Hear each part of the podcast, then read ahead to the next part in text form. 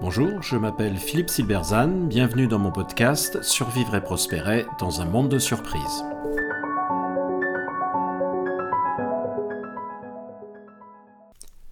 Le ressort invisible ou comment survivre aux situations extrêmes.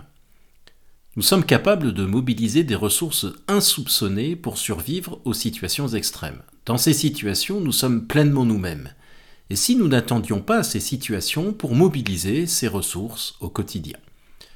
Dans son ouvrage Le ressort invisible, le psychologue social Gustave Nicolas Fischer a étudié le comportement des individus confrontés à une situation extrême. Maladie mortelle, perte d'un proche, expérience des camps de concentration, etc. Il montre que les individus sont capables de mobiliser des ressources insoupçonnées, qui constituent ce qu'il appelle un ressort invisible, qui leur permettent de faire face à ces situations et y survivre. Ce ressort invisible, c'est le sentiment de soi-même, c'est-à-dire l'identité de l'individu, définie comme un type de conduite établi sur des repères qu'on appelle des valeurs. Une valeur, c'est ce qui compte pour un individu. Le sentiment que nous avons de nous-mêmes et de la réalité est structuré par un système de représentation, c'est-à-dire un ensemble de modèles mentaux à travers lesquels nous interprétons les événements pour les comprendre et leur donner un sens.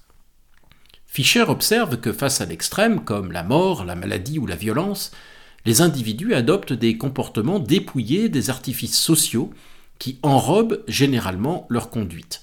Ils abandonnent une forme de double social qu'ils ont pu créer et redeviennent qui ils sont vraiment.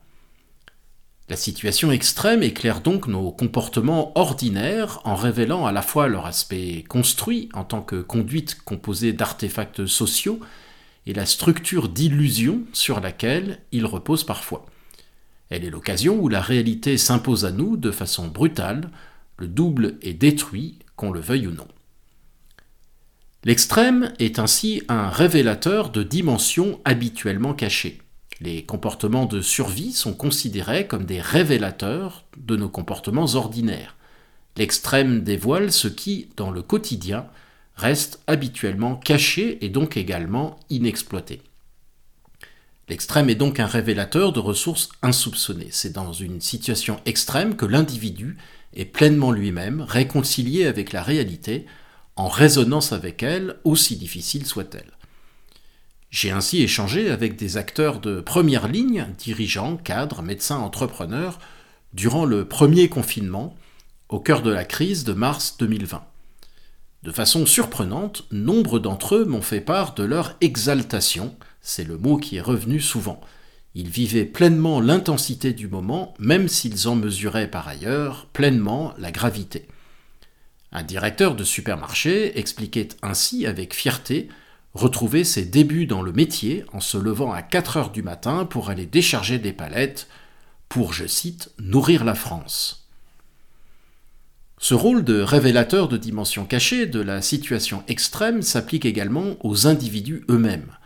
Un dirigeant me confiait ainsi que dans la phase aiguë de la crise, où tout semblait en suspens et où on craignait un effondrement, que certains de ces cadres s'étaient pétrifiés tandis que d'autres s'étaient révélés, se hissant à la hauteur de la situation. Ce qui le frappait était que ceux qui s'étaient ainsi révélés n'étaient pas nécessairement ceux sur lesquels il aurait parié. C'est pourtant une ancienne leçon qu'avaient tirée les Anglais lors de la Première Guerre mondiale, alors que l'encadrement de leur armée était encore très aristocratique.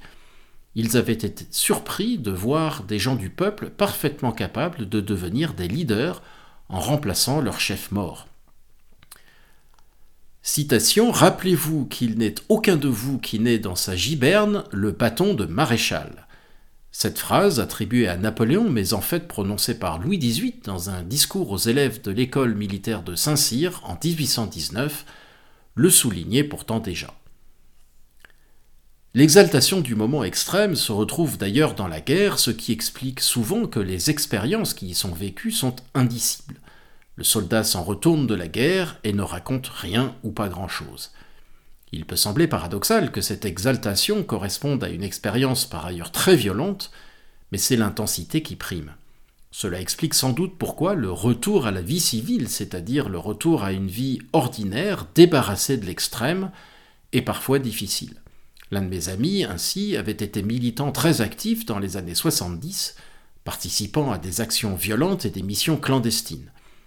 Il en était revenu assez vite, mais trouvait depuis que la vie manquait de sel. Comment mobiliser ces ressources insoupçonnées sans attendre la situation extrême? Eh bien, c'est tout l'enjeu. On pourra penser que c'est impossible. Un sprinter olympique atteint la vitesse incroyable de 44 km/h, mais seulement sur une distance de 100 mètres, et passe des mois à se préparer pour cela. Ces ressources sont mobilisées précisément parce que la situation est extrême.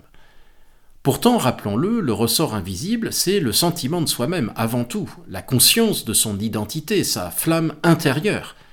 Et il n'y a pas de raison d'attendre une situation extrême pour être pleinement soi-même.